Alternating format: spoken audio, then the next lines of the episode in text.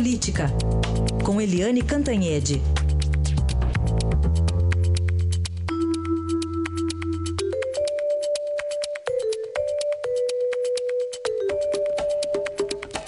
E chama atenção uma declaração de ontem do ministro Eliseu Padilha, que gerou muita confusão.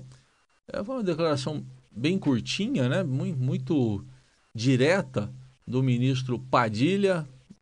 Quantos segundos tem, Nelson Volter? Dois. Dois segundos, olha lá. O PSDB não está mais na base do governo. Tá aí. Esses dois segundos foram de pura verdade, Eliane. Bom dia. Bom dia, Raíssa. Bom dia, ouvintes. Pois é, a verdade às vezes dói, né? Lembra o ministro da Justiça, o Torquato Jardim, quando disse que estava tudo comprometido lá no Rio de Janeiro, que era uma confusão, polícia e tal? Todo mundo ficou contra ele, fez absurdo, entrou contra ele na justiça e tudo, parará, porque ele disse uma verdade. É o caso agora do Eliseu Padilha, que é o chefe da Casa Civil, portanto, o ministro mais importante do governo. E ele diz o seguinte: o PSDB não está mais no governo, está fora do governo. E não está? Está, Heisen, está fora do governo. Então fica. Um dia o a S diz que vai ficar no governo, depois diz que não vai ficar mais. Aí o Alckmin diz que a primeira coisa que vai fazer é tirar o PSDB do governo. Aí o Fernando Henrique diz que já passou da hora de sair. Desculpa. Mas, enfim, isso é só palavras ao ar, porque na prática o PSDB já saiu do governo Temer. O PSDB tem três ministérios. Vamos lá ver. É, o Ministério da Luiz Linda Valois que é o Ministério de Direitos Humanos. A própria Luiz Linda Varois já, já deu um tiro no pé, ela já se inviabilizou depois que ela ficou fazendo, é, fazendo até carta, petição para acumular é, aposentadoria de mais de 30 mil reais por mês, aliás, é uma caracterização clara do privilégio que é hoje a previdência do setor público, né, principalmente de magistrados, e um salário de 30 e tantos mil reais do, do como ministra. Ela queria ganhar 71 mil reais nessa crise horrorosa. Então ela não tem mais, é, não tem mais razão de ser dentro do governo como ministra. O outro é o ministro Antônio Baçaí, que é o secretário de governo da articulação política. É, os partidos aliados ao Temer já tiraram o tapete dele. PP, PMDB, PTB, todo mundo já tirou o tapete dele né? Quem está agindo como coordenador político na prática é o próprio Padilha. Então, o Embaçaí também já foi defenestrado. O que a gente tem, na verdade, é que não vai fazer a menor falta, ah, nem para o governo, nem para o PSDB, a Luiz Linda é, e o Antônio Embaçaí continuarem ou não ministros. Se eles continuarem ou não continuarem, não adianta nada nem para o governo nem para o PSDB. Portanto, é uma besteira isso.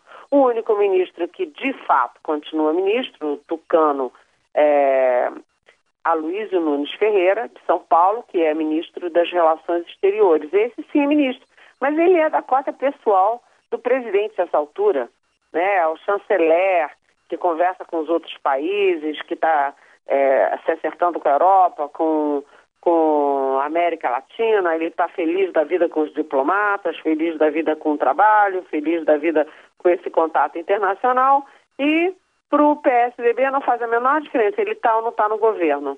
Nem é, para o governo faz. Já esse faz para o governo, mas ele quer ficar, o governo quer que ele fique, dane-se o PSDB.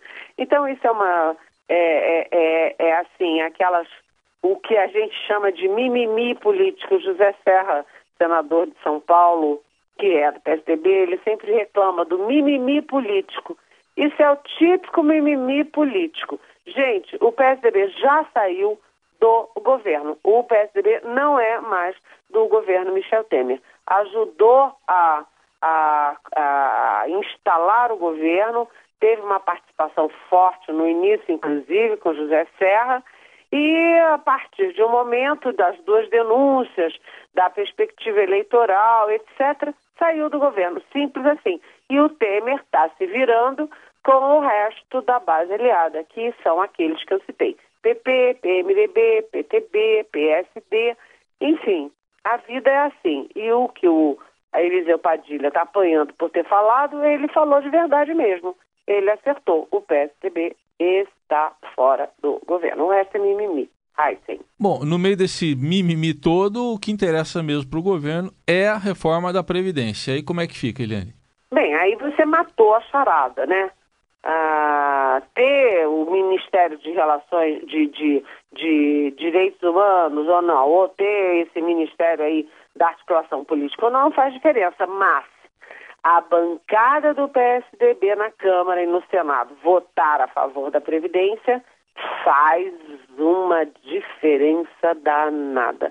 O governo fica ali patinando em torno de 250 votos, 208, e o PSDB é um partido comprometido com a reforma da Previdência, né? Porque é, o PSDB sabe, aliás, o PT também sabe, o Lula sabe, o Fernando Henrique sabe, a Dilma sabe, todo mundo sabe que é preciso fazer a reforma da Previdência para acabar com os privilégios. Eu acabei de falar da aposentadoria da ministra Luiz Linda Valois, 30 mil reais, quando a Previdência, o teto da Previdência do setor privado, ou seja, do INSS, é 5.700, ou seja, é, e ninguém ganha isso. Na verdade, eu não conheço ninguém que chegue ao teto do INSS, que é 5.700. Todo mundo ganha 3, 2, enfim, a grande massa ganha um e pouco e a ministra ganha 30 mil.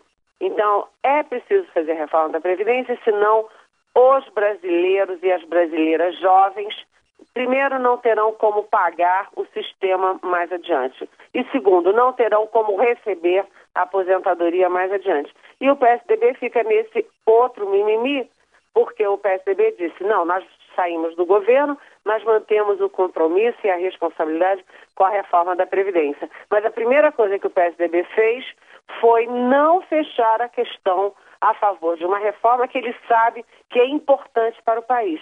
Os próprios economistas tucanos, que são, é, por exemplo, Eliana Landau, por exemplo, o Arminio Fraga, que já nem é mais, mas o Gustavo Franco, todos os economistas do PSDB estão pressionando o partido. Vem cá, tem que aprovar a reforma da Previdência.